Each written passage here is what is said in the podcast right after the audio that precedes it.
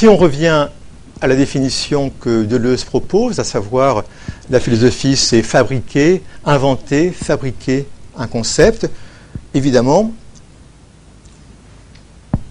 on est quand même très très surpris par cette position euh, extrêmement réductrice de Deleuze, d'autant plus qu'on est surpris par le fait qu'il donne un plan en trois parties, hein, percept, affect, concept, tout revient à l'ordre. Et je proposerais, pour ma part, de dire que non, la philosophie, ce n'est pas ça. Ça pourrait être trois choses. Premièrement, d'abord, la philosophie, c'est une attitude. La philosophie, une attitude au sens, par exemple, de Husserl, attitude théorétique, position, conversion du regard, ou au sens althusserien, faire de la philosophie, c'est, faire de la philosophie, c'est prendre position, mais Althusser définit le fait de l'acte philosophique comme essentiellement prise de position. La deuxième dimension de, l'activité philosophique, ce sera en effet le concept, on y reviendra, et avec la distinction qu'on est obligé de faire entre concept et figure, même si parfois c'est compliqué.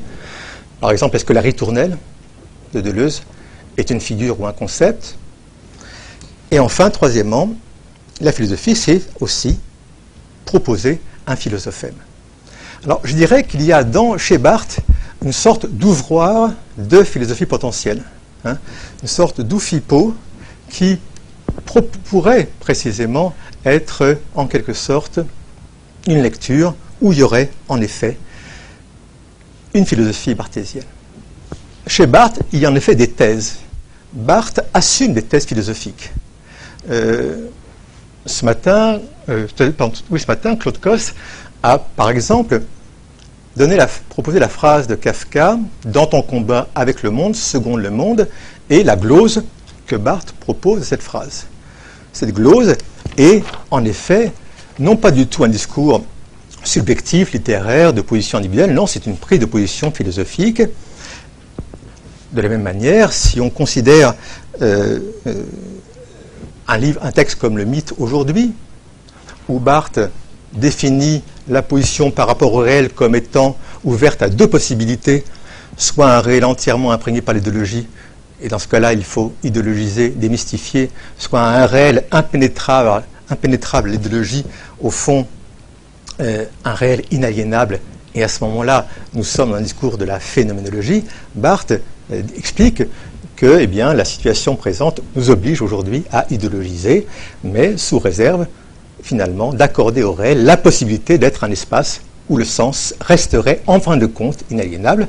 C'est aussi une prise de position philosophique au sens plein. Euh, et on pourrait multiplier ainsi euh, les prises de position au sens philosophique de Barthes dans toute son œuvre, qui, qui relèvent en effet de l'attitude philosophique. Sur le plan du concept, euh, je crois qu'il y a du concept chez Barthes, que ce soit hein, le concept de mythe, par exemple, euh, quand il définit le mythe dans son lien au métalangage, à la connotation, au langage des crochets, ou quand euh, il définit, par exemple, très tôt la photographie comme message sans code, c'est une définition conceptuelle de la photographie.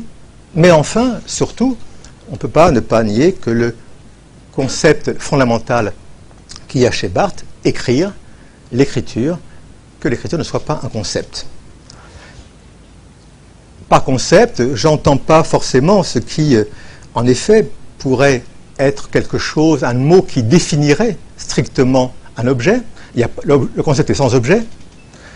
Le concept, c'est ce qui, au fond, abolit tout ce qui, avant lui, était censé définir quelque chose comme ce dont le concept finalement va parler.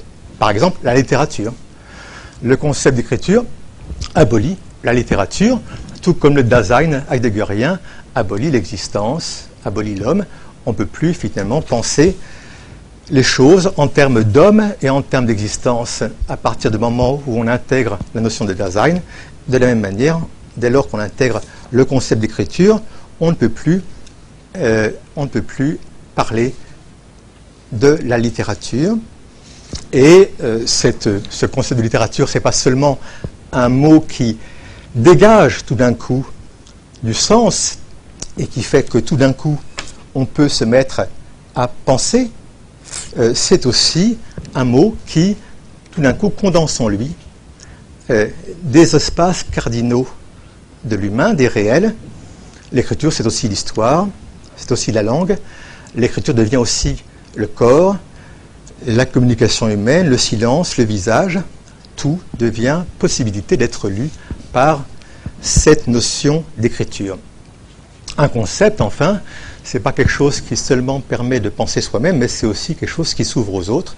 Et je pense que finalement, Derrida n'aurait pas pu euh, construire tout, tout, le discours qu'il développe dans la grammatologie ou dans la dissémination sans, euh, sans, euh, précisément le fait que Barthes ait, depuis les années 50, construit une réflexion où la question de l'écriture devenait non pas seulement un outil, mais, était réellement un espace de pensée, un espace par lequel tout d'un coup on pouvait se mettre à penser.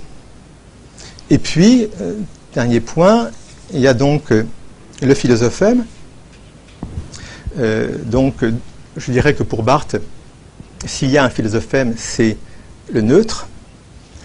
et à l'inverse, disons, du concept, alors que le concept pourrait être considéré comme une sorte d'opérateur pour le sujet, je dirais que le philosophème, c'est au contraire quelque chose qui saisit le sujet, qui saisit l'esprit du sujet, qui le traverse, la raisonne et le contraint à penser. Euh, et tel est, au fond, me semble-t-il, le sens de ce neutre qui s'est imposé dans l'œuvre de Barthes de manière extrêmement compliquée et très profonde. Le neutre, au fond, c'est le mot qui s'est imposé à lui comme une sorte d'impératif. Voilà, le neutre, c'est ce que tu dois penser. C'est ce que tu dois penser. C'est ce que tu dois justement être amené à penser. Et ce neutre, c'est ce qui fait que les concepts prennent un sens téléologique, prennent un sens, trouvent une finalité, se disposent les concepts dans un ordre clair et réflexif. Euh, donc, euh, je pense qu'il y a chez Barthes toute euh, cette oufipo, cet ouvroir de philosophie potentielle qui est tapis, qui est disposé dans son texte et qui le, s'inscrit en lui, mais précisément qui n'est pas philosophie, c'est-à-dire qui ne se donne pas à lire à nous dans la langue philosophique, qui ne se donne pas à lire à nous sous la forme d'un essai de philosophie ou d'une œuvre philosophique, euh, d'un texte philosophique.